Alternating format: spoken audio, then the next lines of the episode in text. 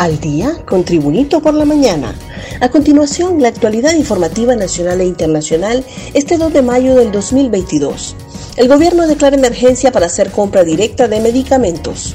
El gobierno, a través del Consejo de Ministros, determinó declarar emergencia sanitaria en el sector salud para proceder a la compra directa de medicamentos y dotar de medicinas a la red hospitalaria de Honduras. Estos proyectos y PCM que se han discutido han sido en beneficio del pueblo hondureño y creo que debemos seguir en ese camino y es hora de tomar decisiones trascendentales, manifestó la presidenta Xiomara Castro. Ministerio Público ejecuta allanamientos y aseguramientos en Atlántida y Lloro. La Fiscalía Especial en contra del Crimen Organizado, en conjunto con la Dirección de Lucha contra el Narcotráfico, ejecutan la operación Coral en la que se llevan a cabo cinco allanamientos de morada. El objetivo es recolectar indicios por los delitos de tráfico de drogas, lavado de activos y delitos conexos en los departamentos de Atlántida y Lloro. Las personas investigadas son José Adán Moya Cruz, Rubén Alfonso Moya Cruz y Fausto Antonio Moya Cruz. Asimismo, las sociedades mercantiles Moya Marine Enterprise y Moya Contractor SDRL, ubicadas en la ciudad de la Ceiba Atlántida, que según denuncias se dedicaban a actividades ilícitas como el tráfico ilícito de drogas y el lavado de activos. Prohíben transportar a tres personas en motocicleta. Autoridades de la Dirección Nacional de Vialidad y Transporte advirtieron que a partir de este mes sancionarán el transporte de tres personas en motocicletas con el objetivo de evitar muertes en accidentes. El jefe de la sección de investigación de accidentes de tránsito, comisario de policía Darwin Hernández, indicó que en los últimos ocho años el parque vehicular de motocicletas ha crecido en un 100%, situación que conlleva a percances. Un repaso al mundo con las noticias internacionales y Tribunito por la mañana. Guatemala captura a 13 narcos pedidos en extradición por Estados Unidos.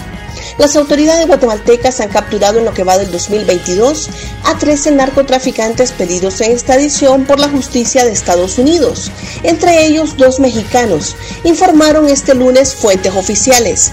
De acuerdo con el Ministerio Público, el último de los traficantes de drogas detenido es Juan Luis Ortiz López, sobrino del capo guatemalteco Juan Alberto Ortiz, alias Chamalé detenido en 2011 y extraditado a Estados Unidos, donde en junio de 2015 fue condenado por una corte de Florida a 262 meses de prisión.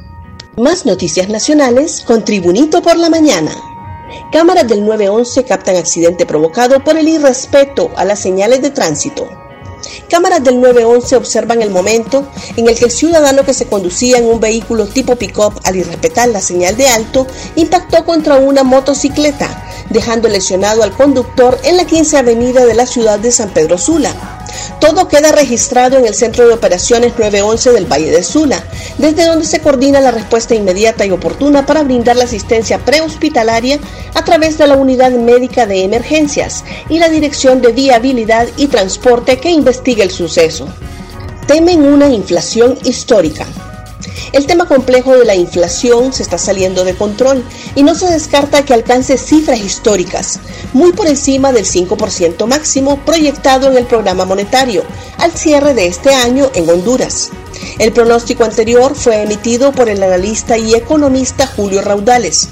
La situación es complicada por el entorno mundial y hace que la inflación se ponga fuera de control en el país, dijo Raudales. Ejecutivo envía ley de energía. La Secretaría de la Presidencia de Honduras envió al Congreso Nacional un proyecto de ley para garantizar que el servicio de energía eléctrica sea considerado como un bien público y un derecho humano de los hondureños.